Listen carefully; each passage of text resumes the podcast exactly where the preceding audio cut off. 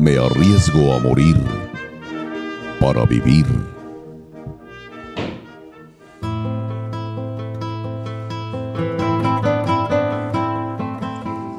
Cabalguemos juntos.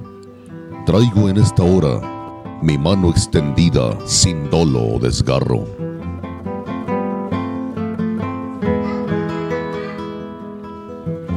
Cabalguemos juntos. Traigo cicatrices de machete y lanza.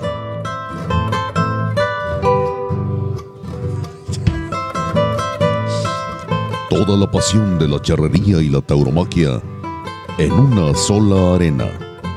Arena mestiza.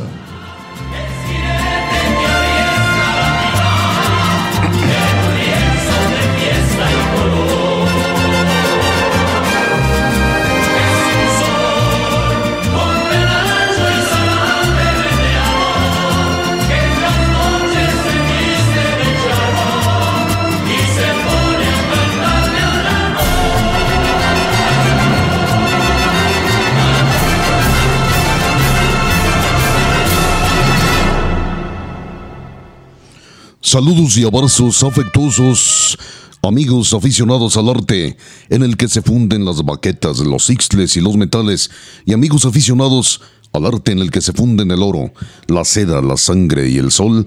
Aquí tiene usted el eh, quinto capítulo ya de Arena Mestiza. Muchísimas gracias que hace el favor de regalarnos su tiempo, de regalarnos su atención, de regalarnos pues esa pasión, eh, compartirla con nosotros de estos dos artes que nos apasionan eso, nos apasionan muchísimo, que son la fiesta de los toros, la fiesta más hermosa del mundo, y desde luego la charrería. Tenemos un programa, pues eh, como siempre creo que interesante, lo hacemos totalmente dedicado a usted, que hace el favor de seguirnos a través de este importante medio de comunicación cibernético. Tenemos eh, una entrevista formidable, tenemos dos entrevistas formidables, de una le adelanto, es de una, de una mujer célebre en la fiesta de los toros, así célebre, celebérrima en la fiesta de los toros. También tenemos una entrevista, no se lo digo, no le digo con quién, eh, pero tiene que ir relación con el, el, programa anterior, con el capítulo número 5, eh, acerca de la pregunta que le hice como cada programa le voy a estar haciendo al principio de, la emisión. Traemos noticias no, locales, traemos noticias nacionales, internacionales. Por supuesto, nos vamos a la perla de Occidente, a la perla tapatía, Guadalajara, Jalisco, que no era perla, la hicieron sus hombres este domingo 12 de marzo, eh, porque nos vamos a ver un encierro muy bien presentado para hombres, que es del Hierro de Barralba y estarán tres jóvenes delante de ese, encierro que resulta ser una interesantísima corrida de toros, como le digo, en Guadalajara. Además, traemos también, eh, nos quedamos en deuda del capítulo anterior, vamos a hablar un poco acerca de la fotografía taurina. Le digo un poco porque es un mundo demasiado vasto, nada más el de la fotografía taurina, pero no me adelanto, amigo aficionado, empuña ahora el micrófono taurino y charro, nada menos que Lupita Martín del Campo. Queridos amigos aficionados a estos dos bellos artes, la charrería y la tauromaquia, pues cada día creciendo y buscando que este programa eh, sea de su agrado, le guste, le enriquezca y, que pongamos un granito de arena para que cada vez disfrute usted más acerca de sus pasiones. Así es que te parece, Lupito y amigos, y nos vamos a la a un fragmento, un fragmento porque la entrevista fue muy, muy, muy larga de un personaje, en este caso de la charrería, un charrazo muy largo, un charrazo formidable. Vamos a escucharla, queridos amigos. Practicar en forma y allí fue donde este, pues tiré varias veces la, eh, tirando, practicando la manga del centenario. La tiré, en ese tiempo no tenía nombre de centenario, sino hasta cuando fuimos a Puebla, en el año 1962, que logré agarrar esta mangana, pues para, para, empezar primero fue una locura para la gente, pues, fue algo que pues, no, jamás se había visto. ¿Recuerda la fecha exacta? Sí, el, el, el, 6 de mayo de 1962 fue en Puebla. ¿Qué lienzo sería? En el... No me acuerdo ahorita del... Seguro que ya hay otro. Sí, sí, sí, sí. Era el... El lienzo híjole. Sé ahorita sobre la marcha, no se acordaba. Sí. Este, y entonces, este, pues la verdad fue una cosa pre preciosa porque, ah, y luego le digo, entonces eh, yo paraba el caballo esperando la, la yegua del velador de máscara y, y se me movía, entonces pues, decidí ponerla, ponerlo de frente y entonces ya la rodaba yo y así fue como ya tuve más seguridad porque el caballo pues ya no podía porque le hablaba yo y ya se quedaba quieto ahí. Entonces ya la tiré de rodada. Y después ya el- el- la cambié de rodada y, y, este de contramáscara sí. Entonces a- así fue como fue iniciándose. Después posteriormente ya la tiraba yo con un resorte eh, de los que hay ahora volteando nada más que pues le batallé mucho y, y total que la saqué en práctica nunca la tiré en, en este en una competencia normal Bien amigos, aquí tiene una parte de esa entrevista que le digo eh, realicé el 7 de enero del 2006 en Tepatepec, Hidalgo. Lupita Martín del Campo, estabas muy chica, muy niña. Me Todavía. acompañaste, ¿de quién se trata? Bien, pues ustedes recordarán que en el programa anterior eh, mi hermano planteó la pregunta de que si usted sabía quién hab- había sido el creador de la mangana del centenario. Bueno, pues usted acaba de escuchar nada más y nada menos que al creador de esta mangana, don Aquilino Aguilar. Lamentablemente que en paz descanse murió en un eh, accidente de tránsito, de tráfico, era cosa no sé, seis o siete años, no recuerdo exactamente, pero tuvimos la enorme dicha de que nos recibieran, recibieran su casa Sí. de Tepatepec Hidalgo y darnos una entrevista fabulosa con la cual incluso hice una, le hice una biografía, creo que más o menos amplia. Es un personaje que se merece mucho más.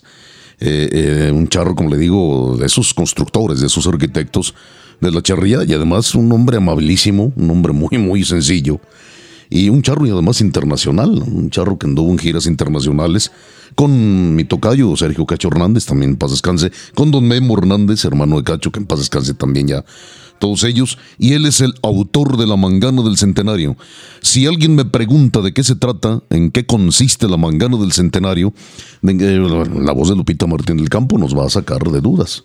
Bueno, pues eh, eh, inicialmente, para empezar, es una mangana a caballo, pero el charro no está montado en el caballo, sino que está parado sobre el, caballo, eh, un, pie en la grupa del caballo y otra en la montura, y este realiza el floreo de soga precisamente parado mientras va la yegua corriendo. Una vez que pasa la yegua, este, y eh, concreta la mangana, el charro baja, se monta y entonces, pues amarra cabeza de silla para, para lograr, por supuesto, la mangana. Qué sencillo se escucha, ¿verdad? Eh, sí, pero simplemente pararte sobre el No, caballo Ya, ya con el hecho de pararte sobre el caballo. y no te digo florear muy- y hacer no, pasadas. Así es, hacer pasadas, sí. Eh, creo que el, el- el- ahora, ahora el reglamento de la Federación Mexicana de Cherría, que por cierto, un charro muy, muy amigo mío me ha dicho que está hecho para, para tontos, en otras palabras más folclóricas, más floridas. ¿no? Pues sí, mucho, en mucho tiene razón. Eh, creo que contempla que para que se mangana el centenario tiene que el charro haber realizado por lo menos dos pasadas arriba del caballo, parado arriba del caballo. Entonces, don Aquilino Aguilar, un hombre creativo, como le digo, un hombre valiente, un hombre arrojado, un hombre, un hombre que no se conformaba con lo establecido hasta ese momento en, en la charría, tuvo bien inventarla, crearla ahí en un lienzo de Tepatepec Hidalgo, su tierra natal, y estrenarla justamente el 6 de mayo de 1962 en el eh, lienzo de Puebla, que fue el Congreso y Campeonato, dentro de un Congreso y Campeonato Nacional Charro. Y ahora es cuando yo siento que, a pesar de, de que he visto mucha charrería en mi vida, y a lo mejor usted también lo considera, yo solamente una vez he visto tirar la mangana del centenario. Solamente una vez, ¿usted la ha visto? Que no sea en video, No, en video. que no sea así platicada como yo lo platiqué, como si fuera algo muy simple, solamente una vez. Entonces, vaya, eh, probablemente se, tiene obviamente un gran, mm, una gran dificultad. Sí, un alto Un grado, de, alto dificultad, grado de dificultad. desde luego. Y probablemente también, no sé, si usted es charro, compártanos su opinión, pero, pero no creo que muchos charros se quieran tirarla porque al fin, pues no está tan bien pagada como Muy para que pagada. esté incentivado el charro de, de realizarla porque bueno, al final puede tirar otras manganas que a lo mejor le van a dar casi la misma puntuación y que no Y requieren arriesga de mucho menos. arriesga mucho menos, claro, porque por también eh, quieren ir a la segura y, y arriesgan un poco menos. Entonces, si yo la he visto fue porque seguramente, no recuerdo exactamente, de, pero ha de haber sido una charreada amistosa, una mangana de exhibición y capaz que lo ha visto más gente extranjera que yo, que sí soy mexicana, sí. porque eh, cuando salen pues eh, claro, van, van a lucir algo que está totalmente fuera de reglamentación, si usted lo ve de esa manera, y fuera de una puntuación. Entonces, vaya, pues mi admiración para aquellos charros que, que, que la tiran, Así es. pero no sé, ¿usted la ha visto? Pues, Este que les hablo lo ha visto, acaso cuatro o cinco veces, y más, desde luego, fuera de aquí, de la, de la patria, fuera de México. Y por lo menos tres o cuatro veces de las cinco que lo he visto, ha sido eh, Alejandro Pedrero. Desde luego en Chile la tiró varias veces, este, muchas veces. Eh, y, otra fue a Tomás Garcilaso en el Congreso y Campeonato Nacional Charro, realizado en la arena de Vicente Fernández.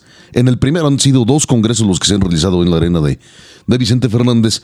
Y este eh, el primero lo tiró Tomás Garcilaso en un equipo, venía con un equipo de Baja California, y ahí se la vi, y por cierto, la, la tiró las tres oportunidades y agarró una, pero resultó espectacular y resulta espectacular. ¿Por qué Mangana del Centenario? Pues simple y sencillamente porque le voy a recordar un hecho histórico, querido amigo, eh, aficionado que hace favor de sintonizar, de, de- de subir este podcast, de poner atención a este, a este proyecto de Charro Taurino de Arena Mestiza, porque usted sabe perfectamente que el 5 de mayo de 1862 arribaron las tropas, arribó el ejército, considerado en ese tiempo el más poderoso del mundo, que era de Francia, que no solamente venían franceses, ¿eh? venían también los suavos, venían los cazadores africanos, bueno. Y eh, al mando de Ignacio Zaragoza, el famosísimo ejército de Oriente, válgame la expresión, le sonó al ejército francés. Y eh, para deshonra de- y desolución de mucha gente, comenzando con el conde de Lorences, que palabras más o palabras menos, mandó un telegrama a Europa diciendo que eran tan superiores, los franceses en este caso, en espíritu y en no sé qué otra cosa dijo, pero sí en espíritu, que, que dieran por tomado ya la México. Resulta de que no. Y además el, el hecho resulta también muy, muy muy interesante de lo- en el marco histórico, porque en el ejército de Oriente, eh, al mando de Ignacio Zaragoza, como le digo, que por cierto era un hombre muy joven, que murió al año Murió de joven. tifo, sí, eh, andaba otro personaje formidable que fue, que es, de, que está satanizado. Yo no estoy tan de acuerdo con lo que han dicho las hojas de la historia acerca de él, me refiero a Porfirio Díaz. Ahí luchó en esa batalla de Puebla y tomaron, bueno, aquí podemos pasarnos hablando de la, de la batalla de Puebla muchísimo, el ton del el, el- el Loreto, el fuerte de Loreto y el fuerte de Guadalupe, que están ahí, eh, muy cercano a la, a la ciudad hermosísima de Puebla, de Los Ángeles, también los Zacapaxtlas, los indios Zapacuas- Zapa- Zapocuaxtlas, algo así, disculpe si, si no puedo pronunciar. Sí, eh, contribuyeron muchísimo a, a- a- a reforzar las diligencias militares del ejército de Oriente y también mucha gente, y ahora lo ligo con el toreo, mucha gente de Tetela, de Tetelo de Campo. ¿Por qué lo ligo con el toreo? ¿O qué tiene que ver Tetelo de Campo con el toreo? Pues nada menos y nada más que porque nacieron ahí dos formidables toreros, Joselito Huerta y el hermano de este, Víctor. Bien, pero ¿qué te parece, Lupita y amigos? Y antes de... Dejamos las clases de Así historia es, para otro dejamos las que así es. Vámonos ahora rápidamente, queridos amigos. Ya he contestado la pregunta del capítulo anterior. Le hago la de este, la de este capítulo. En este caso le, le corresponde a, la- a los toros, a la fiesta de los toros. Claro. El 3 de marzo de 1974, en la plaza de toros más grande del mundo, desde luego me refiero a la Plaza de Toros México, eh, salió Manolo Martínez a enfrentar un encierro de San Mateo. Manolo Martínez, eh, soy martinista, pero esos toreros que me causan o me revuelven sentimientos, me mezclan sentimientos, tengo sentimientos encontrados con Manolo Martínez porque abusó muchísimo de la fiesta de los toros mexicana, sin embargo, tenía tintas de genio. Bueno, enfrenta en, su lote uno de los toros de San Mateo y le pega la cornada más grave de su vida, que fueron muchas las que cicatrizaron su cuerpo, pero la más grave se la pegó ese día, 3 de marzo del 74, en la Plaza México, un toro de San Mateo. Le partió la femoral. De hecho, a Manolo Martínez, que lo fue operado en la propia plaza de la México por el doctor Javier Campos y Castro, se le paró el corazón a Manolo. Incluso el ayudante, no sé si el anestesiólogo o uno de los doctores que le estaba ayudando Le a la cirugía, le dijeron que estaba operando un cadáver, así cadáver, es. claro. Bueno, la pregunta es, querido amigo, díganos cómo se llamó el toro que casi le cega, le corta la vida a Manolo Martínez, el milagro de Monterrey, le repito, 3 de marzo de 1974. Por cierto, Lupita y amigos, esa cabeza fue disecada y la puso en su consultorio, no menos que justamente don, el, el doctor Javier Campos y Castro, y lamentablemente se quemó, sí, se quemó el Se consultorio. Junto con un bisturí de oro que Sí, le regaló Antonio Lomelí, por, Antonio sí señor, efectivamente, que le regaló por la intervención también acertadísima que le hizo de la cornada Bárbara. de, Berme- Bárbara de, de Bermejo de Chagay, que le sacó los intestinos, rodó, trapeó, válgame la expresión, con los intestinos la arena de la Plaza México Antonio Lomelí. Pues bien, se quemó eso y archivos y expedientes de muchísimos toreros de muchas jornadas. Ahí se quemó la cabeza. Díganos cómo se llamó ese toro de San Mateo que casi cega la vida a Manolo Martínez, el milagro de Monterrey. Vámonos ahora sí rápidamente, queridos amigos, a las noticias con carácter nacional y local, desde luego, de la fiesta más hermosa del mundo, la fiesta de los toros. Bien, pues le voy a dar un resumen acerca de los festejos del fin de semana anterior. En Arroyo, si usted recordará, se dio la primer novillada. Lucelena Martínez, Alejandro Moreno y Antonio Magaña cortaron una oreja a los novillos del Garambullo, de los cuales se le dio arrastre lento al que salió en primer lugar y con el cual Eduardo Neira saludó en el tercio, mientras que Rodrigo Ortiz y Juan Pablo Herrera se retiraron en silencio tras escuchar avisos.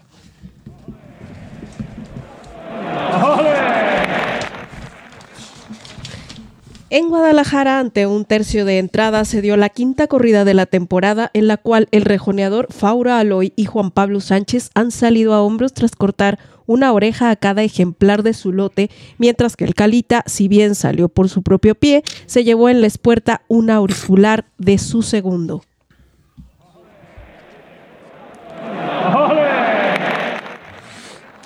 Y aquí en Aguascalientes, en la San Marcos, durante la tercera novillada de temporada, se concedieron cuatro orejas. Pero no se deje engañar. Si alguna de ellas fue justa, solamente tomaríamos en cuenta la que paseó Alberto Ortega.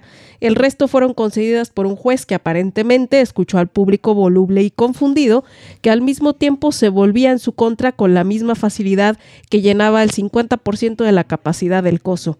Lo que sí debemos destacar son los novillos de Barralba, los cuales mostraron buena presencia, edad y armonía fenotípica, tres de encaste mexicano y tres puros de Atanasio Fernández, que acudieron a los caballos con claridad y recargando. Gironito, corrido en cuarto lugar, se le dio arrastre lento y a Clavijero se le reconoció con palmas.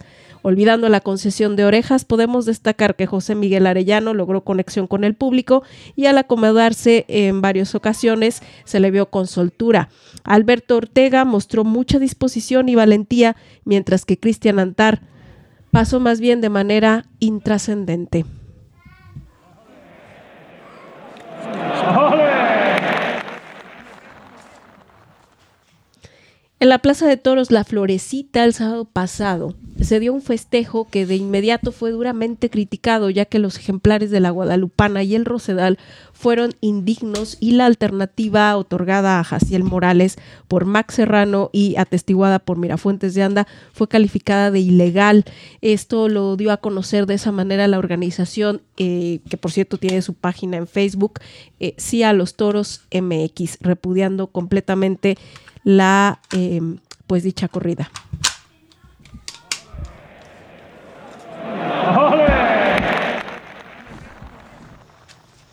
Y bueno, le recuerdo, eh, querido amigo, los festejos para este fin de semana, sábado y domingo. Eh, si usted está en la Ciudad de México, le recuerdo que eh, el sábado en Arroyo se anuncian novillos de Jorge Aguilar y uno de Coroneo para José Alberto Ortega, César Pacheco, Lázaro Rodríguez, Jesús Sosa, Emiliano Osorio y César Ruiz. Mientras que, como ya comentó mi hermano, en Guadalajara los toros serán de Barralba, que están muy bien presentados según las fotografías que se han publicado, ya están reseñados, para tres jóvenes, Pepe Murillo, Diego Sánchez y José María Hermosillo, mientras que en la Plaza de Toros eh, San Marcos, en Aguascalientes, eh, partirán Plaza Daniel Prieto, Bruno Aloy y Andrés García. Los novillos serán de Monte Caldera.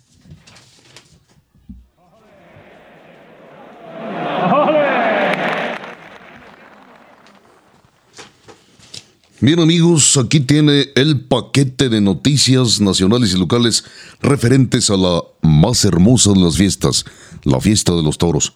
Muy bien descrita, muy bien hecha la crónica, bien resumida Lupita de la noviada del domingo anterior aquí en la Plaza de Toros San Marcos de Aguascalientes, tercera de la campaña. José Miguel Arellano estuvo bien, sí. Eh, salió el tercio en su primero y le regalaron, le obsequiaron dos absurdas orejas ¿Por qué absurdas? Porque mató de un horrendo golletazo. Eh, si hubiera matado bien, quizás las orejas hubieran valido, pero no te digo que quedó defectuosa la estocada. No, fue un horrendo golletazo, horripilante golletazo. De Cristian Antar, ¿qué decir? Qué hombre, qué joven tan hueco, tan superfluo. Qué muchacho tan falto de pasión y la fiesta de los toros, para que puedas transmitir pasión, necesitas tenerla tú primero, antes que nadie, y torear con pasión. Y Cristian Antar es un muchacho con un alma de cántaro, con, con alma de carrizo, hueco, y definitivamente no nos dijo absolutamente nada. Ya lleva dos o tres temporadas viniendo a la San Marcos y con él no pasa nada. También le dieron una oreja, por cierto, protestada, de su segundo. Y Alberto Ortega creo que fue uno de los bien liberados. Cortó una oreja, la única justa que se otorgó el domingo anterior aquí en la Plaza de Toros San Marcos y escuchó palmas en su segundo. Ya dijiste todo lo demás, lo de Barralba me gustó, muy bien presentada la novillada. Este, y, me gustaron dos o tres novillos muy buenos, que por cierto para uno hubo vuelta al ruedo. Un aplauso para el ganadero, para, los sucesores de Álvarez Bilbao, que lamentablemente falleció. Aparte, muy bonitos, muy bonitos. Muy bonitos, muy, perfectamente, muy bonitos, claro que sí. Y ahora, amigos Lupitos, ¿qué le parece si vamos a mandar a remitir muy lejos, físicamente, geográficamente, eh, saludos, pero muy afectuosos y, y con un abrazo muy, muy especial? Vaya hasta San Diego, California, el abrazo, el recuerdo el saludo para nada menos que Israel el Esparza. El zorro, sí, efectivamente, usted le conoce en el ambiente de la charría como el zorro, un personaje fabuloso que me hizo favor de, de hablarme durante la semana somos muy amigos, fuimos, somos y seguiremos siendo muy, muy amigos, eh, hermano del, to, de, matador de toros, Luis de Triana, y también hermano del que fuera novillero, también Miguel del Barrio. Mi querido Zorrito, ahorita comentamos más acerca de tu, persona, de tu personalidad y eres un tipazo, un saludo, mi querido Zorrito. También a Mario Márquez, hasta el Mexicali, Baja California. Mario Márquez, el gordo, te decimos, mi queridísimo Mario, este... Va el saludo y también eh, el abrazo, nada menos que que hijo Charro, y además hijo de uno de los amigos de mi abuelito, uno de los mejores talabarteros que he visto, eh, nada menos que Antonio Márquez, que también ya descansa o se bulle en otra dimensión, de, Merita, la tierra de Dios Santísima, Lagos de Moreno, Jalisco. Que Un abrazo. a jalar las orejas si, si tienes alguna incorrección histórica. Mi queridísimo Mariano, como te digo, un, abrazo. Eh, ah, por supuesto, a Chuy, a mi querido Chuy Vega, Durán. Su nombre completo es Jesús Vega Durán, nada menos que hijo de otro gran amigo y un charro que siempre anda vestido charro y bien, diario anda vestido charro. Me refiero a don Manuel Vega Díaz Infante, de ahí de Atencio, criadero de toros de Lidia. Desde luego a mi querido Mamey, como se le dice de cariño, y como se le conoce en el mundo de la charrería como el Charro Vega, precisamente. Un hombre que vive de manera romántica ahí en su hacienda, en su estancia de Atencio, muy cerca a Ojuelos de Jalisco criando ganado bravo. Y efectivamente quiero decirle que le felicito, no estuve yo presente, pero en la semana le soltaron unos becerros, unos, no sé si un becerro o dos o tres, o, pero sí fueron de tres a cuatro animales, uno de ellos fue un funeral, un becerro eh, de, Atencio, que salió formidable y hoy lo pude corroborar, eh, que estamos grabando este programa del viernes 10 de marzo de este 2023 y con los compañeros de la prensa que sí estuvieron ahí en la Plaza de Toro, esto fue en la Monumental de aquí de Aguascalientes y el becerro me dicen que salió pero formidablemente bueno. eh. Un, una- un abrazo mi querido Chuy y además las gracias por escucharnos. También, por supuesto, ahora me voy más lejos aún geográficamente de aquí de la patria, me voy hasta el sur de América, nada menos que a Brasil. Nos est- hemos estado comunicando a través del- de los celulares, de la telefonía celular con, con Alejandro Pedrero, el centauro de Lagos de Moreno, Jalisco, y con su compañero que se le llevó también Charro, joven valor de aquí de Aguascalientes. Me refiero a Saúl Ramírez porque ellos estarán actuando, están actuando justamente en el 19 Rodeo Internacional en Calatrava, Ca- caberá. Caberá, Caberá. Caberá, Brasil, desde luego. Y, y desde que salió de su casa, cada uno de ellos, nos estuvimos comunicando. Me mandaba gracias muchísimas, mi queridísimo Alejandro. Un saludo afectuoso y saludos a todos los, los gauchos que conocimos de allá. Son gente de campo muy sencilla, muy abierta, con un don de gente es tremendo. Lupita, tú lo comprobaste ya también en Brasil, en el sur de Brasil, que es donde se dice que están los meros acampados. ¿Y a qué me refiero? ¿O ¿Qué quiere decir cuando digo los meros acampados? La mera gente de campo, de rancho del, del Brasil. Los gauchos, en este que nosotros decimos gauchos, el acento cambia nada más de Argentina a Brasil. En Argentina es gaucho y en Brasil es gaucho. Sí, así es, este, una, una tierra donde la gente es muy cálida, eh, muy sincera, abierta y sin, sin prejuicios y que te, te abraza y te acoge como, como si te conocieran de toda la vida. Y además también muy, pero muy de caballo. caballo. Sí, gente señor. Muy de a caballo. Sí, señor, eh, así es. Y bueno, me han preguntado, y para aquellos que lo han hecho, gracias. Le voy a decir dónde puede bajar usted el libro, autoría de este que les está hablando. Se llama Tauro Efemérides, la historia mundial de la fiesta, comprimida en más de 4.700 fechas importantes. En realidad son más de 5.000. Eh, nada menos quien ponga mucha atención. Va a encontrar ahí en la página que le voy a, que le voy a decir, que le voy a dictar, no solamente eh, mi libro, sino muchos otros de unos que sí valen la pena, de plumas tan importantes como las de Francisco Coello Ugalde, que por cierto, muy mal narrador, pero muy buen historiador, el hombre, mis respetos, yo me paro, me paro de esta silla y me quito el sombrero y le mando un saludo a Francisco Coello Ugalde eh, y otras plumas también muy, muy importantes. Fíjese bien, eh, o no fíjese, más bien ponga oído avisor a lo que le voy a decir para que usted pueda bajar el libro de este que les está hablando y otros más, de toros sobre todo. www.fcth.mx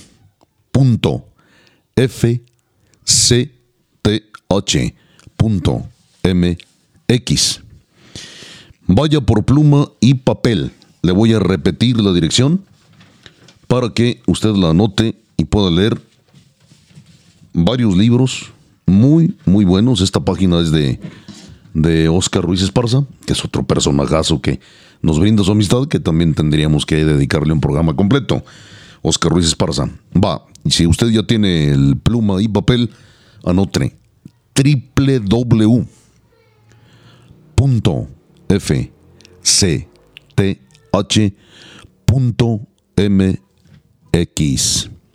Entre otros de los libros que están ahí, Lupita y amigos, está nada menos que el de, puede bajar el de el ingeniero Valente Arellano. Padre, justo, sí, de Valente Arellano, aquel explosivo novillero de la década de los ochentas, Valente Arellano, que lamentablemente falleció en un accidente de tránsito en una monstruosa motocicleta, monstruosa por la potencia que tenía. Ganó mucho dinero Valente, qué bueno, se lo merecía. Era un joven muy carismático que llenaba las plazas de toros y en una de esas motocicletas, creo que era una Kawasaki deportiva, ya se han de imaginar, pues se mató en, en su ciudad natal, en Torreón. Bien, pues el padre de él, también muy aficionado a la charría, muy aficionado al campo, como estos que le, que le están hablando, y, y, este, tiene un libro ahí en, en esa página que acabo de comunicarle, que se llama nada menos que Memorias del Campo Bravo. Bien amigos, ahora vamos a eh, noticias internacionales, también de la fiesta de los toros, y regresamos con una entrevista que logré eh, con una personajazo de la fiesta de los toros. Adelante, Lupita Martín del Campo. Bien, pues brevemente para dar espacio a la entrevista, que yo sé que la va a disfrutar bastante, eh, le comento que va a comenzar la Feria de Fallas en Valencia. Eh, habrá nueve festejos, empieza el día 12 habrá nueve festejos de los cuales son dos novilladas y pues eh, para no consultar eh, o, comentarle todos los carteles, pues eh, le destaco precisamente la de, el del domingo 19 de marzo en la en, la corrida de la tarde, pues estará Paco Ureña y Daniel Luque mano a mano con toros de Victorino Martín. El resto del elenco, pues eh, estará José María Manzanares, Tomás Rufo, Roca Rey, Pablo Aguado, Emilio de Justo, Paco Ureña. Eh, este, pero creo que es de destacar ese mano a mano muy interesante por los toros y por el, el perfil que tienen este par de toreros.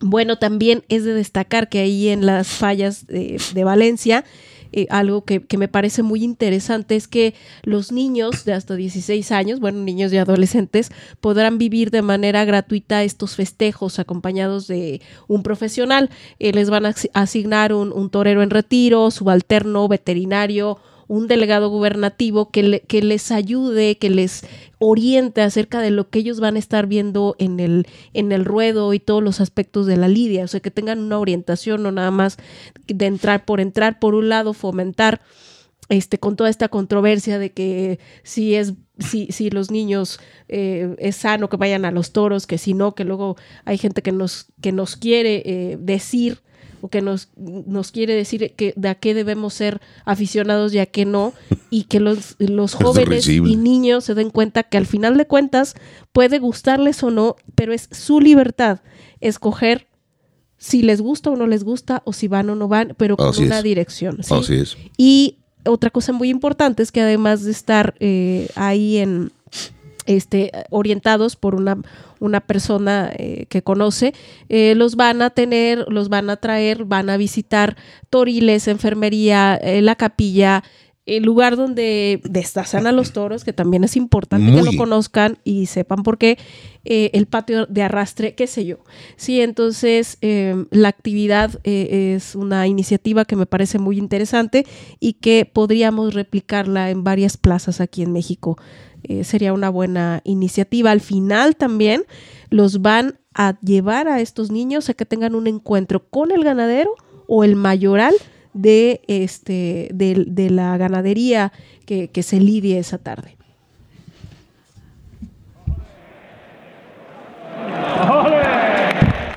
Y bueno, siguiendo con, con, el tema de sí internacional, pero de, de toreros eh, nacionales, le comentaré que en el, Real Casino de Madrid otorgó a Isaac Fonseca el premio como mejor novillero de la temporada 2022 en España. Otro mexicano, Ángel Telles, fue reconocido como torero revelación, esto durante la, sexta entrega de dichos galardones.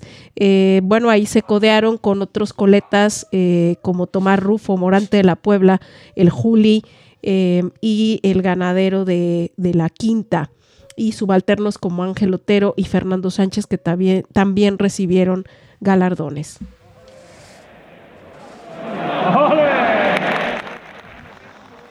Han dado a conocer eh, los carteles para la feria en Nimes.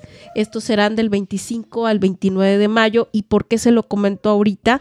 Bueno, pues porque el día 29 de mayo, que es la última corrida, y eh, por la tarde, porque por la mañana habrá una de rejones, bueno, pues está anunciado Arturo Saldívar para este, confirmar su alternativa eh, y alternará con Adriano y el Rafi. Los toros serán de Robert Marge.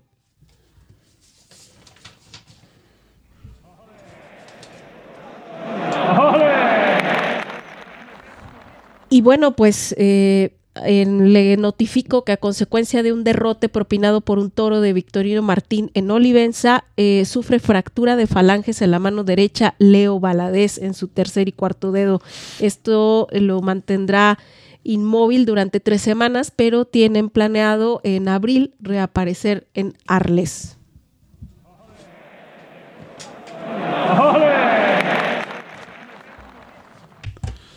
Bien amigos, regresamos aquí a la cabina de Arena Mestiza. Tenemos un enlace telefónico muy interesante, muy importante. Me parece que, muy, muy de veras y de mucho interés para la afición. mexicana y en especial para la visión aguascalentense. Nada menos que tenemos en la línea a José María Hermosillo, matador de toros muy joven, con mucha clase. Eh, gracias por recibir la llamada de Arena Mestiza, mi querido Chema. ¿Qué tal? Buenas noches. Al contrario, muchas gracias a ustedes por, por el espacio. Encantado de estar con ustedes.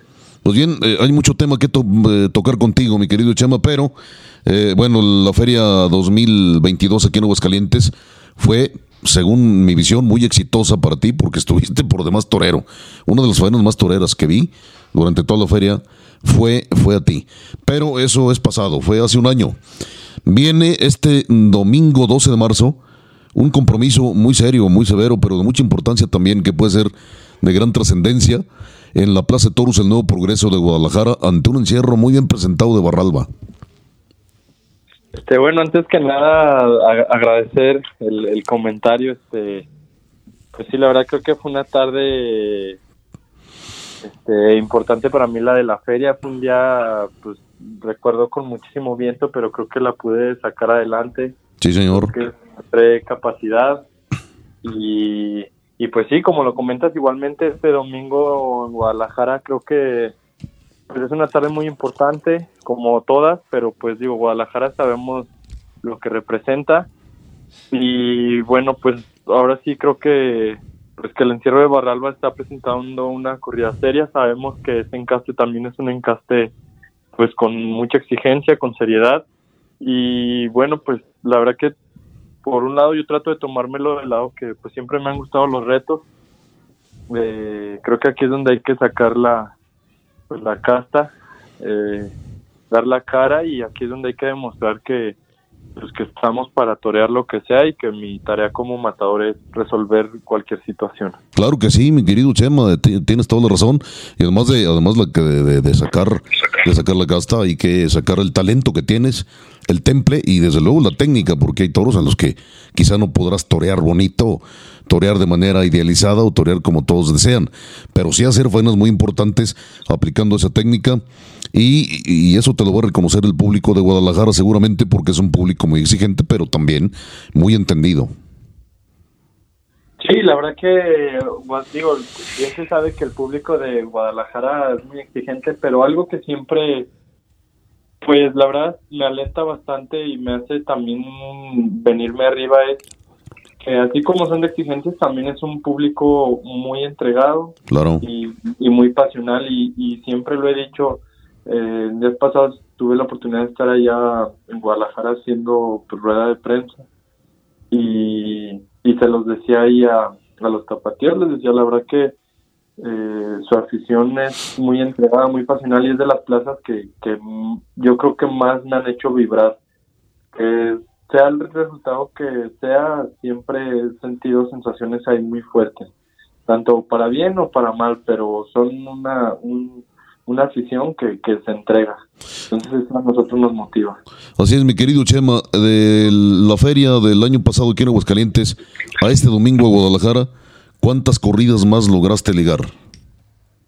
Este, pues fueron realmente pocas. Fue la de la feria y después de eso fue eh, prácticamente pues dos, dos corridas. Si no mal recuerdo fue la de Guadalajara. No es más, pues de hecho sería nada más la de Guadalajara. Después de la feria toreé en Guadalajara en noviembre y esta es mi segunda corrida después de la feria. En un año, bueno, eso sí es grave, pero no está en tus manos, está yo creo que en el mal sistema taurino que tenemos en México. Va a hablar contigo Lupita Martín del Campo. Muchas gracias por tomarnos la llamada, José María. Eh, platícanos, eh, nos has comentado acerca de, pues sí, del- de, de que has toreado poco, eh, pero ¿cómo te estás preparando para, para lo que se venga en el resto del año? Pues mira, digo, en antes que nada, eh, buenas noches, también muchas gracias. Y pues bueno, digo, em, yo siempre pues he sido, la verdad, un muy profesional, he tratado de ser muy profesional, soy alguien que físicamente siempre trata de estar al 100 este, en el ejercicio, en el toreo de salón, eh, de diario, este, no perdono un día.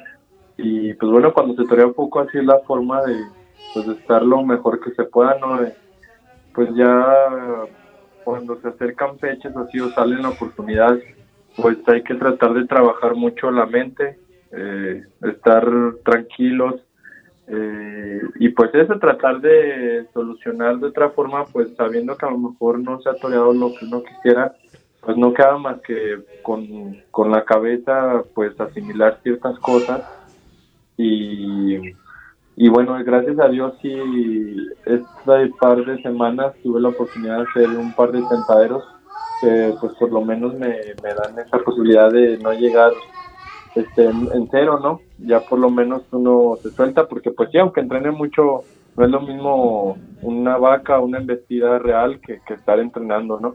Entonces, por lo menos, gracias a Dios, tuve la oportunidad de, estar yendo al campo estos días. Bien, mi querido Chema, eh, estamos ya muy cerca a que comience la Feria Nacional de San Marcos en Aguascalientes, en la Monumental. Ya tienes, eh, pues, no, a lo mejor no fecha, pero sí tienes alguna promesa de la empresa de que, de que vas a estar en uno de los carteles, que seguramente así debería de ser. Pues yo, yo confío que, que pues sí me, me tocará estar. Realmente no, aún no, no he sabido nada, pero, yo creo también, obviamente, el domingo es una tarde que, que pues eso me va a ayudar mucho a, Ah, pues les digo, yo creo, yo creo en lo personal que sí debo entrar, pero yo creo que también el domingo es algo que me puede ayudar, pues, a ver de qué manera entro. claro, yo, yo creo, yo soy de la opinión de que, bueno, si yo manejara el sistema taurino mexicano, yo soy de la opinión de que si tienes un éxito el domingo, que estoy seguro que lo vas a tener, y, déjate de orejas o no orejas, que estés, que estés muy bien, que, que, que, que que conectes con la gente y que se te vea torería como siempre te hemos visto, pues te mereces un cartel estelar aquí en la feria. Yo te lo daría, pero con encantador gusto. Pues digo, mi, como todo este rato, pues de verdad te agradezco los buenos comentarios y pues digo, al final creo que siempre esperamos pues eso, podernos ver anunciados con las figuras y eso porque pues son los carteles que, que donde pegues un un golpe fuerte en la mesa, pues te, levantan, te, se lanzan. Pero pues yo estoy consciente y tengo paciencia que esto es poco a poco, que yo también, pues digo, tengo que, aceptarlo. Creo que he tenido acciones muy buenas, pero sí me ha faltado redondearlas con la espada. Ahora he estado trabajando muy fuerte en la espada. Entonces yo confío en que poco a poco se me van a venir dando los triunfos, que ah, llegue el momento que me toque torear esos carteles que siempre soñamos. Muy bien, mi queridísimo Chema, eh, te agradecemos de verdad infinitamente que nos hayas tomado la llamada para Arena Mestiza. Primeramente, Dios, nos veremos en Guadalajara el domingo, el día 12, para ir a aplaudirte, para ir a apoyarte, porque eres un torero con mucha clase, eres un torero muy de mi gusto, muy, muy personal, te hablo, yo soy un aficionado muy, quizás hasta intransigente, pero tú tienes, tienes clase, valor, temple y técnica, entonces creo que pronto estarás... Eh, en mucho mejor situación, que dos corridas de, abril hoy se me hacen muy pocas para un torero como tú. Pero, eh, como te digo, si tienes algo que agregar, estos micrófonos están abiertos y tenemos absoluta libertad de expresión.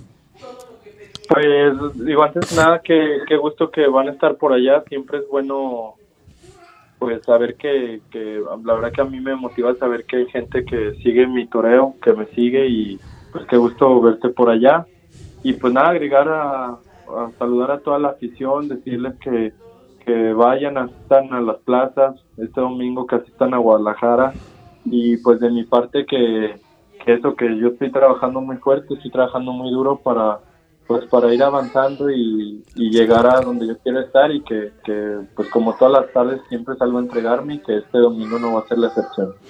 Muy bien, Chama, muchísimas gracias y por allá nos veremos. Gracias, allá te tocaremos las palmas. Muchísimas gracias, buenas noches. Buenas noches. Bien, amigos aficionados, acabamos de colgar el teléfono a José María Hermosillo y ahora lo levantamos. Levantamos el auricular para irnos hasta la hermosísima ciudad, Ciudad de México. La ciudad de los la palacios. La ciudad de los palacios. Eso sí, tres días y vámonos porque ahí me vuelvo loco. Don Leonardo Páez, buenas tardes, un abrazo y gracias por, por, por recibirnos la llamada la ciudad de los moles y los palacios de hierro. pues actualmente sí. No saben hacer otra cosa que moles y palacios de hierro. Yo creo que es el destino inmediato o próximo de el conjunto de Plaza México y el eh, estadio de la Ciudad de los Deportes, también conocido como Azulgrana, ¿no? Sí, lo sospechamos, don Leonardo. Yo hay cosas que no puedo todavía decir al aire, pero yo sospecho muchas cosas. Pero bien, eh, somos todo oídos a, a su comentario siempre acertado. Recuerde que usted es una de las mejores plumas mexicanas en la actualidad. Eres muy amable. Ves que la changa es volada y todavía la columpia. Mira, mi querido Sergio, Sí, me parece que hay que destacar eh, un cartel interesante mañana en Arroyo, que algo habíamos comentado en la emisión anterior. Sí, que, señor. eh, es la segunda novillada. Sí, señor. Eh, va Alberto Ortega de Tlaxcala, Sí, César Pacheco, triunfador de Zacatecas. Sí. Bueno, Alberto Ortega, que ha triunfado en la Plaza México. sí. Eh, este hombre, Lázaro Rodríguez, no tengo el gusto. Jesús Sosa, eh, no sé si es de Aguas, creo que sí, o de Tlaxcala, no me hagas caso, eh, que triunfó en la Florecita. Emiliano Osornio, que espero que sea algo de, de nuestro querido Rafael Osornio. ¿Recuerdas aquel Sí, como el subalterno. novillero? Novillero, sí, Fue un, sí. un novillero triunfador, ¿verdad? Y Sí. luego pues ya mejor se hizo subalterno. Sí, Y luego viene este César Ruiz de Aguascalientes. sí, señor. Y por ahí me dicen que es hijo de un entrañable amigo mío, no sé si lo sea tuyo, A ver. porque es un personaje de novela que se llama El Punteño. Válgame Dios, cómo no, don Leonardo, perfectamente. ¿Verdad? Sí, un personaje de novela, mi querido Punteño, cómo no. Es gente de la que ya muy Ya hay poca. poca se vi, sí, cómo no, llevamos, un, llevamos Sí, una amistad muy, muy no. grande con el Punteño, cómo no, don Me alegro Leonardo. mucho porque es un hombre. Un día fui a dar, cuando todavía me invitaban en las peñas taurinas a dar conferencias, Sí, este, la peña eh, México-España me Sí. invitó a dar una charla, pues, ¿verdad? Ujú. Llevé yo un texto, eh, hombre, me parece estimablemente interesante, que es un mano a mano en la gloria entre Joselito el Gallo y Armillita Chico, ¿no? sí, ¿verdad? Un- una especie ahí de, de eh, alucinación de lo que, que pudo haber sido ese mano a mano. sí, que, yo- que yo todo me, con- perdón que me atravesé, me Sí. atravesé terriblemente, don, don Leonardo. Por cierto, en la emisión anterior, no sé si nos has estado escuchando, pero la emisión anterior, eh, comentaba yo justamente de Joselito y de, de, de Armillita, y Armillita, pues le decían, la pregunta era que cómo le decían, que a quién le decían el Joselito mexicano, y era justamente a Armillita, el maestro de maestros, y yo, bueno, me voy a atrever, no sé, este, yo pongo por encima a Armillita de Joselito el Gallo, por muchas causas, pero es una precisión muy personal. No, claro que y tienes toda la razón, porque el maestro Armillita eh, lidió con tres o cuatro generaciones de toreros, tres o cuatro conceptos de bravura en todos los países del mundo. Así no, es. no, ese hombre es un, un superdotado. Sí, sí, de señor. la naturaleza. Definitivamente. Un exabrupto de la raza. Eh, decía don Manuel Diaro que este hombre era chichimeca Sí. por alto, ¿verdad? Eh, y, y porque la gente allá de, de Guadalupe, Zacatecas, de donde era el, el padre originalmente, y luego se fueron a Saltillo, A Saltillo, sí. ¿verdad? Donde estuvieron nada más cuatro años y se llevaron a, a Fermincito a San Luis. Sí, San Luis Potosí. Ahí lo conoce, lo conoce Juan, Juan Silvetti. Silvetti, Sí, Juan Sin Miedo, padre, Sí.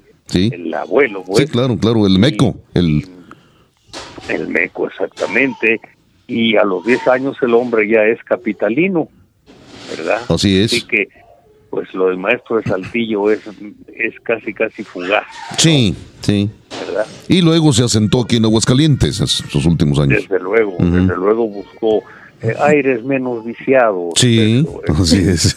porque este Saltillo no supo honrar eh, eh, esa tradición taurina del maestro Fermín, de sus hermanos, de otros toreros importantes de Coahuila y, y todo lo politizaron y lo echaron a perder entre la dictadura Moreira y, este sus sucesores y- y el niño este Armando Guadiana que anda ahora luchando por la gubernatura Así de parte de Morena, ¿no? Pero eso lo echaron a perder porque no supieron honrar esa tradición taurina de, del Estado y de la ciudad de Saltillo, ¿no? Pero bueno, lo importante es que, que, que nuestro amigo punteño, eso yo los conocí, a esos muchachitos los conocí, tendrían tres años tal vez, Sí. Júrate, ¿verdad? Y, y él y, y la que era su compañera entonces, Palomita, Sí, me cómo no. hicieron el favor de invitarme a su casa Sí, señor. y, y, y bueno, fue, fue una, una tarde mágica. No, hombre, eran juegas fabulosas, románticas, don Leonardo, ahí. Echamos guitarra, Sí, señor. echamos unos neucles ahí, Sí, bondadosos. Sí, ¿verdad? cómo no, sí, sí, sí. Y bueno, creo que creo que logré subirme al autobús. Sí, no, no, ¿Verdad? no, muy- muy, muy flamenco y pintoresco todo aquello. Yo sí, como por supuesto ¿verdad? lo he Sí, vivido, sí. Un hombre, un hombre de, de, de, de novela, pues, porque Sí, señor. Sí, él, como decía el gitano, en mi hambre mando yo. Este hombre ha sido un dictador de, de sus deseos y de sus locuras y de, ¿verdad? Así Quizá es. Lo, lo más religioso es, es lo del crecer y multiplicados, pero bueno, es, es, es un hombre al que quiero entrañablemente y bueno, lo voy a saludar mañana porque Claro. precisamente al enterarme de que era uno de sus hijos, este niño, César Ruiz, Sí. el que va, va de sexto espada, eh, pues le, le tuve que prometer que no obstante Claro. mi edad, este iba a desplazarme de Naucalpan al restaurante Arroyo, a la plaza que antes se llamaba Antonio Velázquez, no sé por sí. qué le quitaron el nombre y ahora es la plaza Arroyo, Sí. pero bueno, eso es entraña, querido Sergio, un- una travesía casi, casi como la de Robinson Crusoe, Sí.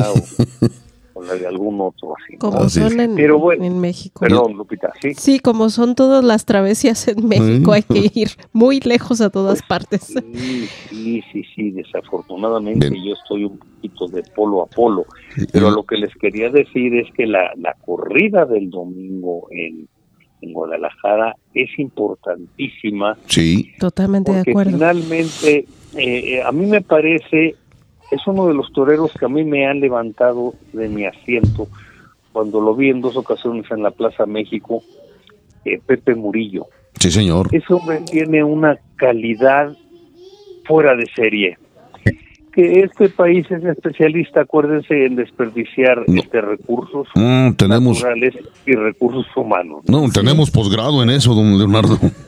Y no nada más en los toros, sino en todo, ¿eh? ¿Verdad? En Sí, todo, señor. sí, desafortunadamente. Ese hombre tiene la, la tauromaquia en la cabeza, le hizo una importante faena a un torazo de Zacatepec Mm.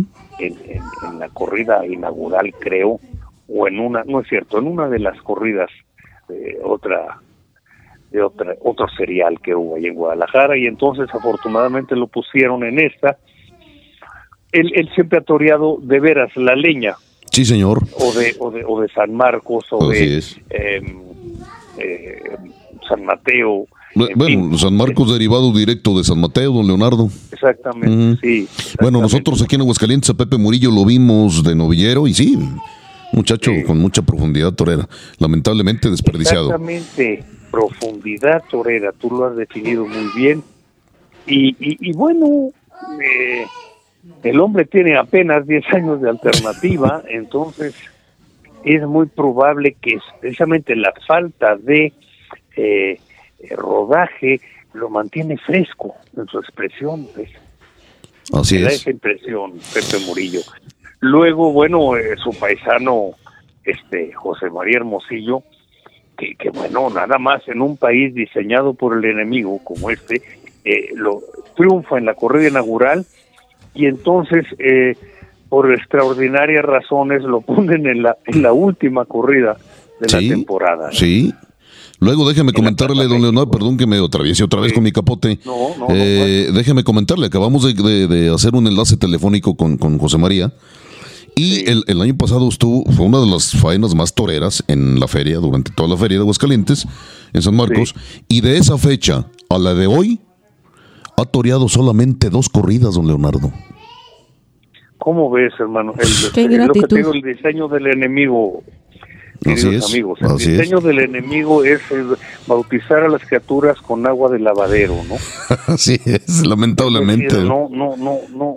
Es decir, no tenemos peores enemigos de la fiesta de los toros en México que los metidos a Taurín. Sí, los, los, es. los llamados taurinos, los que estamos adentro, claro. Sí, eso sería lo en la importante. capital. y- que- Perdóname, Lupita. Sí, discúlpeme, don Leo. Eh, eh, bueno, personalmente, platicando rápido del, del cartel para Guadalajara, creo que es un Sí. cartel muy, muy, muy importante, muy interesante, porque son, eh, es, primero, es una ganadería que tiene Bravo, y luego a Guadalajara van bien presentados los toros porque la gente es más exigente. Entonces, este, esperamos y, y se ha visto que, que están muy bien presentados. Y además los tres, los tres muchachos son jóvenes y tienen la capacidad sobrada para, para lidiar ese tipo de encierros. Entonces, aquí lo importante sería que ese triunfo es eh, fuera de verdad que, que repercutiera en, en su trayectoria, en sus carreras, porque primero no están lidiando cualquier eh, Teófilo Gómez ni Bernardo de Queiroz y además lo están haciendo en Guadalajara. Eso sería Sí. verdaderamente lo importante, que así repercutiera. es. Así es, pues ojalá que los dioses del Olimpo te escuchen, Lupita, porque te repito, aquí es como el chistorete de los cangrejos, el que vaya sacando la cabeza lo baja. Para abajo, sí lo bajan, seguro. O como los, Y si no es amigo de un senador, de un diputado, de un este gobernador, de eh, si no es de dinastía, etcétera, etcétera, ya ya no fue, adiós, mi gabán, sí, señor. ¿Verdad? ¿verdad? Entonces, a mí me parece que Diego Sánchez sigue sigue evolucionando. Él tiene más rodaje que los otros dos, ¿eh? Sí, tiene un poco de mayor, sí. Un poco ¿Verdad? más. Tiene un poco más nada más. Sí, ¿verdad? sí. pero eh, me parece que el hombre tiene cualidades. eh, yo lo he visto un poquito en, en maestrito cuando ha venido a la México, no me hagan mucho caso, pero un poquito en maestrito. Yo vengo a hacer las cosas correctamente cuando no, no, no, las cosas se hacen correctamente cuando se es un consagrado Claro. Sí, claro. cuando no se es eh, prácticamente nadie, se tiene que salir eh, a, a- a demostrar que se tiene hambre de ser, ¿no? Claro, una, una actitud más avasallante, sí, claro, por supuesto. Sí. Exactamente, exactamente. Pero bueno, eh, ojalá se vuelque la afición de la región a Guadalajara, ¿verdad? En esa corrida Claro. absolutamente importante en todos sentidos. Eh, eh, eh, no me sigue gustando a mí este criterio de las empresas, Sergio, de meter a tres muchachos del mismo nivel con, con, con la leña Sí, y, y a tres exquisitos consagrados este, con, con, con los toros de la ilusión. sí, con toritos. de-. Me sigue resultando absolutamente absurdo. Eh, Es absurdo, claro, completamente de acuerdo con usted, don Leonardo, Los sí. muchachos están sobrados de afición y van a salir a darlo todo, pero me parece que eh, no es un buen criterio. ¿Por qué no ponen ahí uno de sus consentidos importados? Sí, Al lado señor. de, por decirte, de, de Hermosillo y de Diego, o de Diego y de eh, Pepe Murillo, ajá. En fin, un consentido ahí de los de ellos, ¿verdad? Claro, Pues claro. porque el encierro es de Barralba y no vaya a ser que salga un toro bravo. No, no, no resulte que salga bravo. Pues Entre eso otras es un poco razones. incómodo Sí. cuando vienen de torear este, decenas de corridas en, en, en Europa, ¿no? Sí, o sea, es lo- lo- también lo que lo que indigna, o por lo menos me indigna a mí como aficionado, don Leonardo, es Sí. eh, eh, que tienen, que son toreros muy profesionales, los españoles en general, bueno, eh, eh, son toreros muy profesionales porque traen un rodaje de muchas corridas, Sí. de una lucha tremenda en España, de ir a una plaza a otra, a otra, con encierros que difícilmente pueden escoger, tanto en, en fenotipo como en genotipo, y, y vamos, Sí. son capaces de, de lidiar eso y más, y vienen aquí y no lo hacen, esa es una de las cosas que me, me, me, me- exasperan, me hacen tronar el, el alma, ¿no? Sí, absolutamente de acuerdo contigo, porque acuérdate que se decía que el que paga manda. Bueno, este, eh, lo que tenemos en México es gente eh, que, que paga pero no sabe mandar. No sabe definitivamente. mandan los toreros, mandan los apoderados. eh, no, no, es una cosa espeluznante. Tremendo. espeluznante. Pero bueno, este, esperemos todos que, que haya mucha suerte tanto en Arroyo como en Guadalajara el sábado y el domingo y que la fiesta eh, compruebe su, su esencia y su vitalidad y su verdad, ¿no? Claro que sí, don Leonardo. Pues hombre, eh, ya le hicimos daño otra vez a la fiesta, don Leonardo. Ya hablamos mal de ella, don Leonardo. ¿Algo más que guste Ahora no agregar? hablamos mal de ella, nomás esperanza. sí, acuérdense Sí. que la esperanza es lo último que Lo último muere. que muere, sí, señor. y, y esta esta apuesta por la bravura y por la afición y por un respeto a- al público es lo que le le puede dar vigencia a esta fiesta mágica y milenaria, ¿no? Así es, Leonardo. Muchísimas gracias. ¿Verdad? ¿Algo más? No, gracias a ustedes, gracias a ustedes por su hospitalidad No. y su afición y espero saludarlos la próxima semana, ¿no? Así será primeramente Dios, don Leonardo. Gracias, muy amable. Hasta luego. Que estén muy bien, saludos Lupita, adiós. Bien, pues eh, después de estas dos eh, entrevistas, estos dos enlaces telefónicos, quisiera que compartirle, quisiéramos compartirles, eh, el pasado miércoles eh, fue 8 de marzo, Día Internacional de la Mujer. Este se conmemora eh, pues bueno, la lucha de las mujeres a través de la historia para tener derechos a opinar, a, a- a tener sueldos con- según sus capacidades, al voto y a tantas cosas elementales que durante mucho tiempo, pues bueno, eh, las mujeres estábamos como en un segundo plano, ¿no? Pero a partir de esa, de esa lucha se, se, constituyó el 8 de marzo como el Día Internacional de la Mujer hay mucha controversia con el, luego hay ciertas manifestaciones que podemos como mujeres estar o no estar de acuerdo, pero al final de cuentas creo que en todos los ámbitos hay, hay mujeres que, que han destacado y que día a día con su trabajo, amor, entrega, dedicación, profesionalismo, se han hecho un lugar en, en, en ámbitos en los que, en los que a lo mejor una mujer es, más extraño o que normalmente no se desarrollaba ahí. Entonces, precisamente al día de hoy que estamos grabando este programa, se cumplen eh, 21 años de una entrevista muy interesante que en su momento yo era muy jovencita y haber conocido a esta mujer me impactó mucho porque mi abuelita me platicaba de ella bastante y que destacó en, en un ámbito en el que muy difícilmente una mujer podría tener un lugar y que ella lo tuvo, obtuvo reconocimiento en, en vida, al, en, en todo el mundo y que además cuando yo la conocí fue impactante su filosofía, su manera de expresarse y que nunca perdió su esencia ni su femenidad. Se las compartimos con, con mucho gusto. La muerte tener una suerte enorme. Morir en una plaza. La muerte tiene tener una suerte enorme. Morir en una plaza es el colmo de la felicidad. Usted no, le sa- no sabe lo que les espera a los que se tienen que retirar en la flor de la edad, los 30 años, y no saben hacer otra cosa sino torear. Es horrible.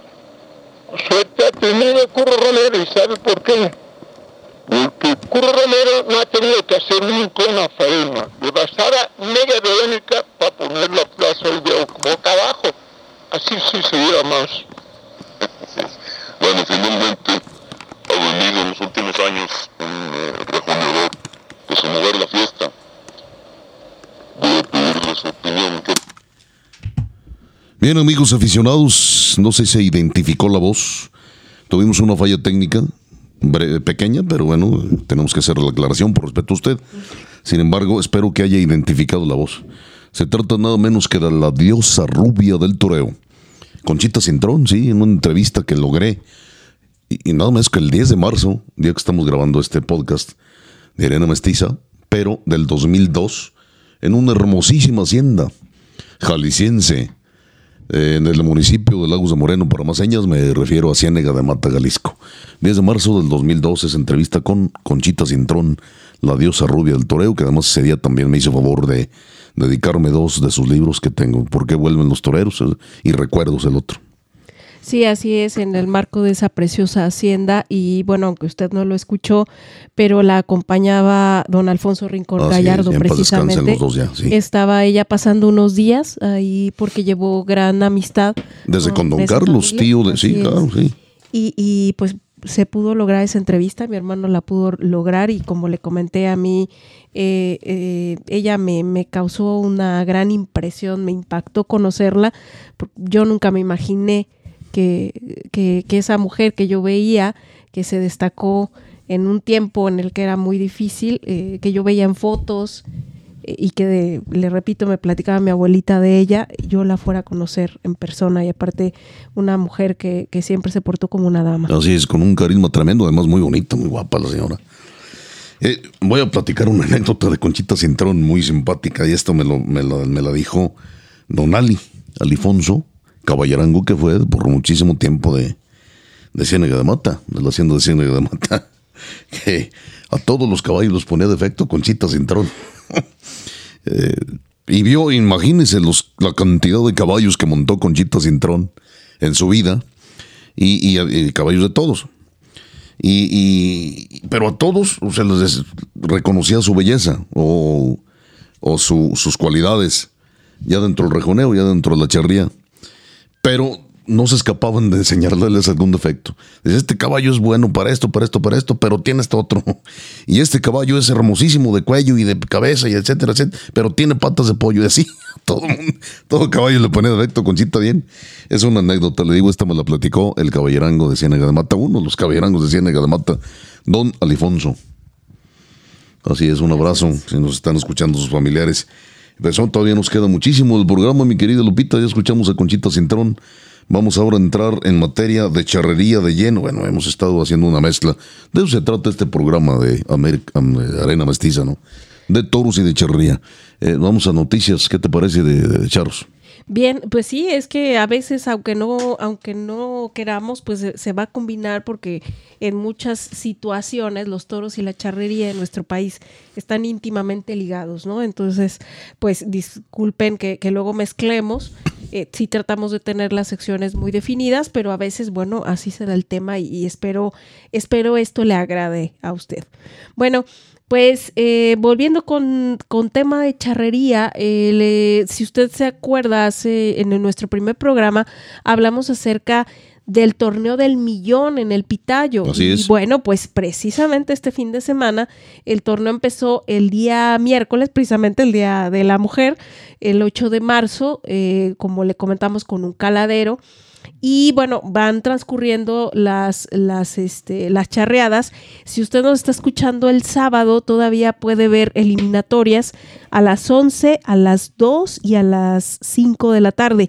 Este sábado 11 estarán Rancho El Quevedeño, eh, Rancho La Alborada, eh, Valle de Saltillo. A las 2 de la tarde estará eh, Trarreiza de Tamaulipas, La Laguna B y Tlalixtac. Y a las 5 de la tarde estará Rancho San Martín, El Soyate y Grupo Jicuco. Al término de la charreada de las 5, este, habrá coleadero.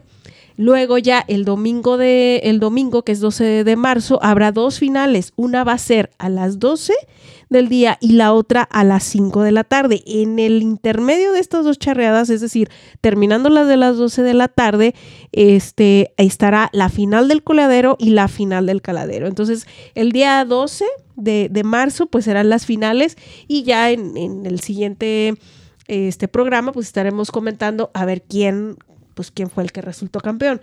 Eh, si usted no está cerca de, de allá de Querétaro, pero tiene la oportunidad, este puede disfrutar este evento en vivo eh, por transmisiones en pago por evento.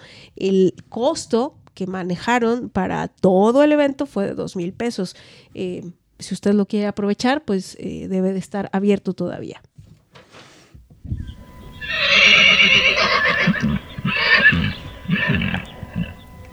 Bien, pues el Campeonato Nacional de Escaramuzas Hermoso Cariño, que se llevó a cabo en la ciudad de San Luis Potosí, eh, le diré quiénes resultaron campeonas de cada una de las categorías. En dientes de leche, la campeona fue Nobleza Charra de San Luis Potosí, Infantil A, Palomas de Aguascalientes, Infantil B, Herencia Charra Diamante, también de Aguascalientes, En la categoría juvenil, Herencia Charra, también de Aguascalientes, AA Charra de Saltillo y en la categoría AAA, Fiesta Mexicana de Aguascalientes. Bueno, se vinieron para acá todos los premios de primer lugar en las escaramuzas.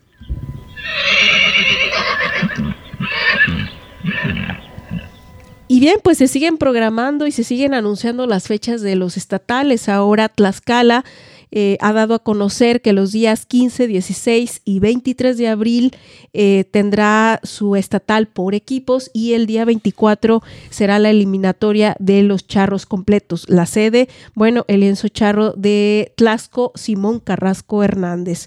También el estado em, de Minnesota, allá en Estados Unidos, pues ha definido 22 y 23 de julio en el lienzo AAA Ranch de Ham Lake.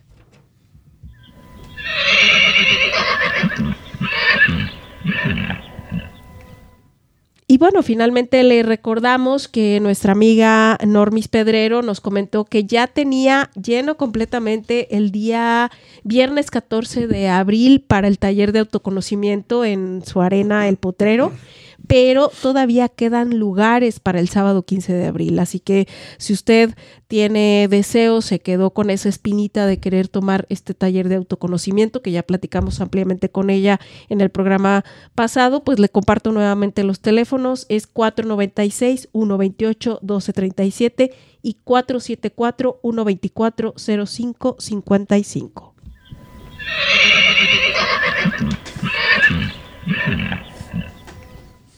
Amigos aficionados, regresamos nuevamente al toro. Este eh, viernes 10 de marzo a las 10 de la mañana en una casa del centro de la capital aguascalentense nos citaron a una rueda de prensa todos los taurinos para presentar un cartel de un festival precisamente taurino que se va a eh, llevar a cabo en el eh, Cortijo San Rafael el sábado 25 del corriente, es decir, sábado 25 de marzo de este 2023 a las 4 de la tarde. Partirán Plaza Bernardo Rentería, Arturo Prado, Mator de Toros, Ricardo Leos, José Miguel Arellano y de la Academia Taurina Municipal, que por cierto lleva el nombre de Alfonso Ramírez, el calecero, Brandon de la Riva y Matías de Francisco. Ellos esto que eran novillos de Castorena 5 y uno de Puerto del Cielo. Mire usted, además, aunado esto, de alguna manera, eh, va a dar una conferencia de prensa precisamente Bernardo Rentería, que por cierto le digo de paso que fue un novillero muy exitoso, eh, sobre todo en la Plaza de Toros México. Va a dar una conferencia titulada Enfrenta tus lados más oscuros debemos enfrentar lo que nos lleva a, tocar fondo y lo podemos hacer no quedándonos quietos. debemos de dar dos pasos para enfrentar los obstáculos de la vida. Esto será el viernes 24 de marzo del 2023. Yo siempre he dicho, eh, en Juan de Montoro 330, perdón, me regreso un poco, el viernes 24 de, de, este, de este mes y de este año 2023 a las 6.30 de la tarde, en la calle Juan de Montoro, número 330, capital de aquí de Aguascalientes. Creo que, bueno, y esto no es un secreto, cayó en los vicios, cayó en las adicciones Bernardo Rentería y salió airosa de ellas. Perdón. Creo que en el mundo hay más personas buenas que malas, aunque se publiciten mal, más las acciones de las malas. Sin embargo, uno de los fundamentos, uno de los argumentos que esgrimo para decir que hay más personas buenas que malas en este planeta es que seguimos funcionando de alguna u otra manera. Si hubiera más malas que buenas, ya nos hubiéramos destruido. Definitivamente los humanos ya nos hubiéramos hecho pedazos unos a los otros. Y la señora eh, Flor Maciel Barragán es fundadora y directora de SER, que es CER, CER con C, es el Centro Estatal de Rehabilitación para la Mujer, fundadora y directora de esta casa que me parece un proyecto muy humano, un proyecto muy bien hecho, además. Tú ves en las paredes, tú ves en la fisonomía general de la casa, en la arquitectura de la casa, ves además eh, la limpieza, el orden. Me parece que son, se trata de profesionales. Eh, ¿A qué se dedican en, en ser mujer? Eh, cuyos fondos del festival que les estoy comentando irán a dar precisamente en apoyo a, a este, esta institución de ser. Pues se dedica a salvar a mujeres del alcoholismo y de la drogadicción, además de la ansiedad y la depresión, entre otros tra- trastornos a nivel emocional y nivel incluso mental. Es Ser Mujer, es una clínica residencial de rehabilitación para mujeres.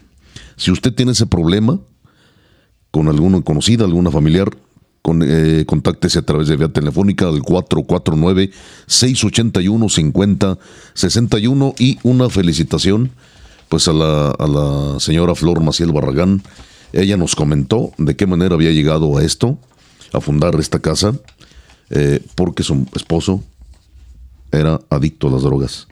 Y bueno, tuvo que brincar obstáculos, tuvo que pedir ayuda, etcétera, etcétera. Yo creo que todo aquello sirvió porque ahora está dirigiendo esta casa que me parece muy, muy humana y muy importante, eh, de gran trascendencia para la sociedad, en este caso aquí específicamente de Aguascalientes. Una labor encomiable y Totalmente. que seguramente pues este ha salvado vidas y, y, pues bueno, eh, todavía lo que les queda por hacer. Así es.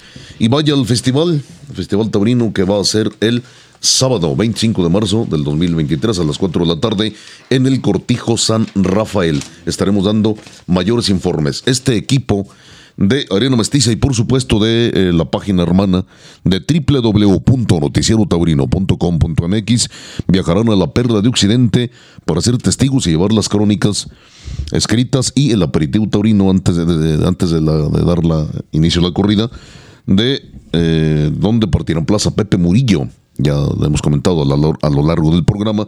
Pepe Murillo, José María Hermosillo y Diego Sánchez con un corridón de toros muy bien presentado de Barralba. Por allá estaremos, si Dios quiere. Este pendiente de las redes, eh, le recuerdo las nuestras, estamos en Facebook como arena.mestiza, en Instagram como arena mestiza.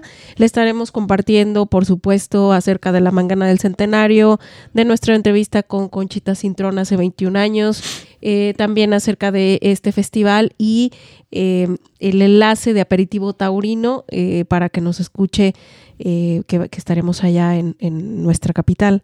Claro, eso lo haremos, amigo. Claro, somos jaliscienses, claro. este, con muchos amigos y mucha gente querida y una vida que tenemos aquí en Aguascalientes, pero bueno, pues nuestra capital es Guadalajara Así es. y vamos allá a los toros, ¿te parece? Claro que sí, amigos aficionados, usted- nos hemos pasado ya de la hora, pues si usted me lo permite, eh, no queremos salir del aire sin antes hacer dos cosas. Un comentario acerca de la mangana del centenario, nos regresamos al principio de esta emisión. Eh, algunos le atribuían la autoría de la mangana del centenario a don Eustorgio Flores. ¿Quién fue don Eustorgio Flores? Fue un charro profesional, formidable, potosino eh, de esos muy destacados y además hay muchísimo que comentar acerca de don, de don Eustorgio, fue uno de los también arquitectos de la charrería. Usted identifíquelo con que fue el padre de Javier Flores, el llamado poeta del floreo. Bien, se le atribuía esa mangana a don Eustorgio Flores. Sin embargo, creo que no era así, o no fue así. Don mismo Aquilino Aguilar, en un encuentro que tuvieron, don Eustorgio y don Aquilino, eh, pues le dijo, oiga, yo esa palabras más, palabras menos, pero la entrevista la tenemos grabada. Eh, le dice don Eustorgio a, a don Aquilino, cuando ya don Aquilino había popularizado la mangana del centenario, le dice don Eustorgio, oiga, esa mangana que usted tira ya la tiraba yo. Eh, siguió la charreada o siguió la comida, no sé dónde estarían. Y, y al final se vuelven a encontrar. Luego le pregunta don Eustorgio a don Aquilino, a ver, a ver, dígame, ¿qué, qué, mangana es la que tira usted? Y don Aquilino le contesta, no, lo que le debo preguntar eso soy yo a usted. ¿Qué mangana es la que tira usted? No, resulta de que entonces, eh, sí, don Aquilino definitivamente es el autor de la mangana del centenario. No lo dudo y don Eustorgio quizás haya hecho algún boceto, pero no lo dimensionó al grado de don Aquilino Aguilar. Bien, eso por un lado. Ahora nos vamos y hay que quedamos en deuda, Lupita, el, la emisión anterior, el capítulo anterior, íbamos a hablar acerca de la cultura de la fiesta de los toros, en este caso la fotografía taurina. ¿Qué te parece si hacemos unos breves comentarios antes de despedir esta emisión? Sí, así es, porque nos ganó el tiempo, eh, pero platicábamos acerca de, la fotografía taurina que Además, eh, bueno, ha habido fotógrafos muy, muy destacados por, por eh, su capacidad artística, porque al final de cuentas, bueno, para mí la fotografía también es un arte. Completamente. Pero además, eh, eh, difícil estar tomando fotos en, en una plaza de toros con los recursos que había y que además esas fotografías nos sirven como un archivo, como un acervo histórico de aquellos eh, fotógrafos que llegaron a estar en, en- en momentos en tardes clave, como por ejemplo la muerte de, de Manolete. Así es, que es una asignatura. El, el único fotógrafo, algo, sí, así es, el único fotógrafo profesional que se sabe, y hay testimonio de ello, que estuvo esa tarde del 28 de agosto del 47 en Linares, fue nada menos que José Cano Canito, que lamentablemente ya murió, ya falleció, y de más de 100 años. Sí, falleció. Y yo lo ya conocí a Canito. Yo conocí a, Canito. Sí, hubo un encuentro de ciudades taurinas aquí en Aguascalientes, Aguascalientes, claro. Así es. Y eh, yo recuerdo que, que él estuvo ya toda una institución y, Sí, casi casi una leyenda. Ah, el- es que una señor. leyenda, por supuesto. Eh, si no mal recuerdo, eh, se veía muy lúcido. Totalmente, totalmente lúcido. Imagínese la cantidad de, de- de acervo Es histórico impresionante debe ser. que, que llegó a acumular este señor. Espero que esté en buenas manos y que, y que se dimensione, vamos, que se publique lo que tenga que publicarse de este acervo tan impresionante que ha de ser decano, ¿no? Imagínate nada más de la muerte de Manolete. Eh, don Leonardo Páez había es que en su columna de los domingos de la fiesta en paz, no, no recuerdo si el domingo anterior, escribió acerca justamente de la, de la muerte de Manolete, de Lupe Sino y Sí. del romance que tuvieron. Sí, fue el de anterior asuntos domingo. taurinos. Claro, hay una fotografía donde está precisamente, están varios personajes, don Álvaro Domecq Díaz, José Flores Camarax, que era el apoderado de Manolete, y Lupecino, que era la pareja sentimental de Manolete, pues esa foto es de, están al pie de la cama donde ya está amortajado el cadáver de Manolete, Manolete con un Cristo en las manos, y está sentada llorando Lupecino ahí a un lado de la- del cadáver de Manolete. La foto es de, de Cano. Y tiene otras muchísimas, muy famosas. Yo recuerdo que era un tipo con un dinamismo tremendo, eh, muy alegre, siempre con una actitud muy positiva hacia la vida y se colgaba tres cámaras a la vez. Ajá. Sí, Sí, con los recursos, con los recursos que le tocó en su momento. sí, cámaras análogas, claro. Claro, porque ahorita, bueno, no, obviamente yo no menosprecio a, a- a nadie que se dedique a la fotografía, todos son unos artistas, pero a lo mejor ahorita tienen un poquito más de recursos, este, en ese sentido, entonces ya me imagino este señor colgándose tres cámaras porque se tienen que adelantar a los hechos para lograr una buena fotografía o, algo que, que- no valga nada, ¿no? Entonces, eh, él con esos recursos que le tocó en su momento, este, pues logró grandes, grandes cosas y es, yo creo que uno de los fotógrafos más reconocidos en, en el mundo taurino. Definitivamente, por supuesto, así esto, comparto contigo la opinión, claro.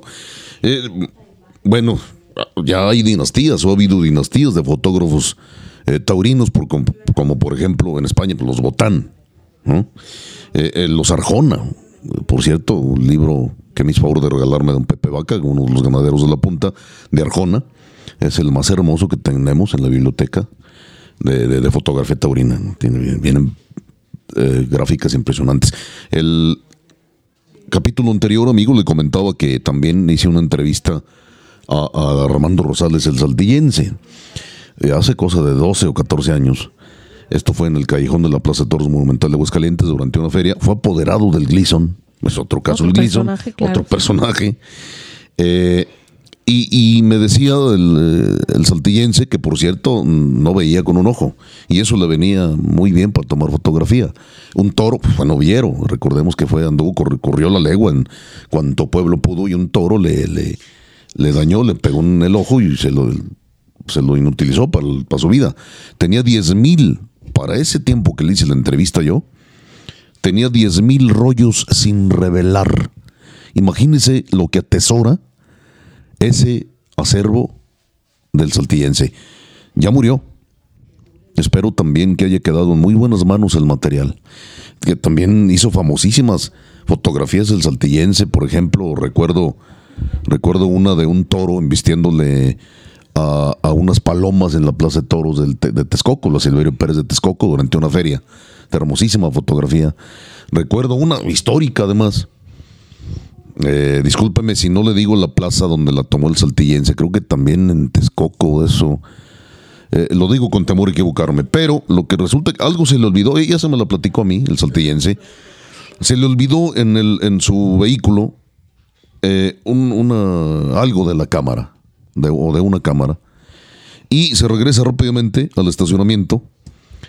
Y cuando regresa, justamente estaban a punto de partir plaza, todavía en el patio de cuadrillas, dos que quisieron ser toreros, Manolo Martínez y Curro Rivera, que habían estado peleados, muy, muy peleados durante algunos años. Sí. Y ahí se reconciliaron. En ese momento Manolo les tira la mano a Curro y se la da la mano, se están saludando. Y el saltillense logró una contraluz de lo más hermoso que se puede imaginar usted. Y además el momento histórico de que se reconciliaban ambas figuras, ¿no? Claro, ya cuando ves eh, una obra de arte, porque en este caso pues logró además del, del momento Histórico, sí, una obra de una arte, obra de claro. arte, lo comprendes y lo valoras mucho más, porque al final de cuentas eh, yo creo que parte de, de la fotografía es captar instantes, Claro, instantes que jamás se van a volver a Ah, repetir jamás, así es. y, y- y que se quedaron plasmados en, en, pues en la película Claro, en, claro. en- en ese tiempo, ¿no? Ahora ya eh, los medios digitales es diferente, pero al final de cuentas quedó plasmado ese momento de luz en, en- en una película y pues es maravilloso. Claro que sí, y hay fotografías famosísimas, taurinas, eh, por ejemplo, ahorita recuerdo la sanjuanera de la sanjuanera de, de Luis Procuna, ¿no?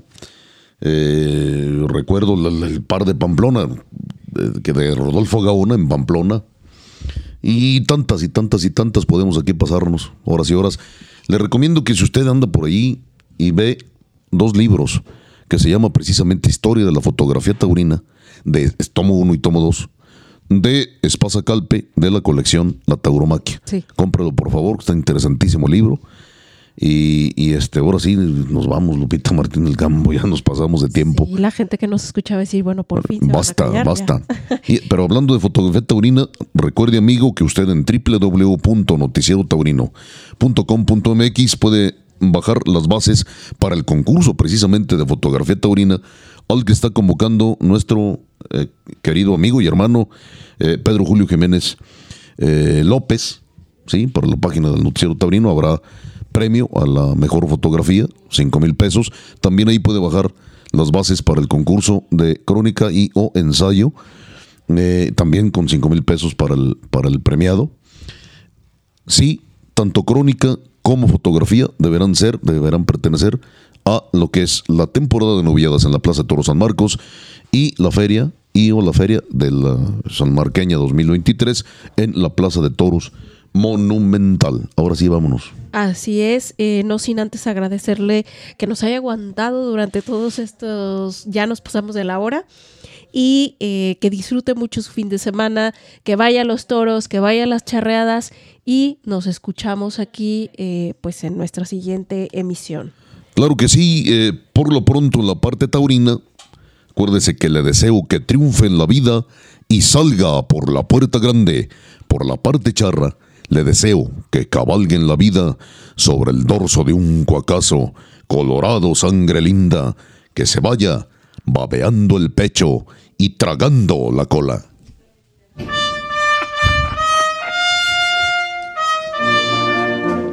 Me arriesgo a morir para vivir.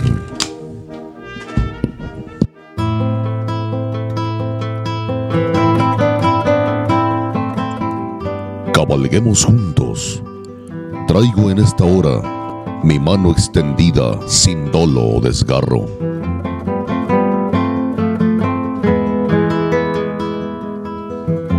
Cabalguemos juntos. Traigo cicatrices de machete y lanza.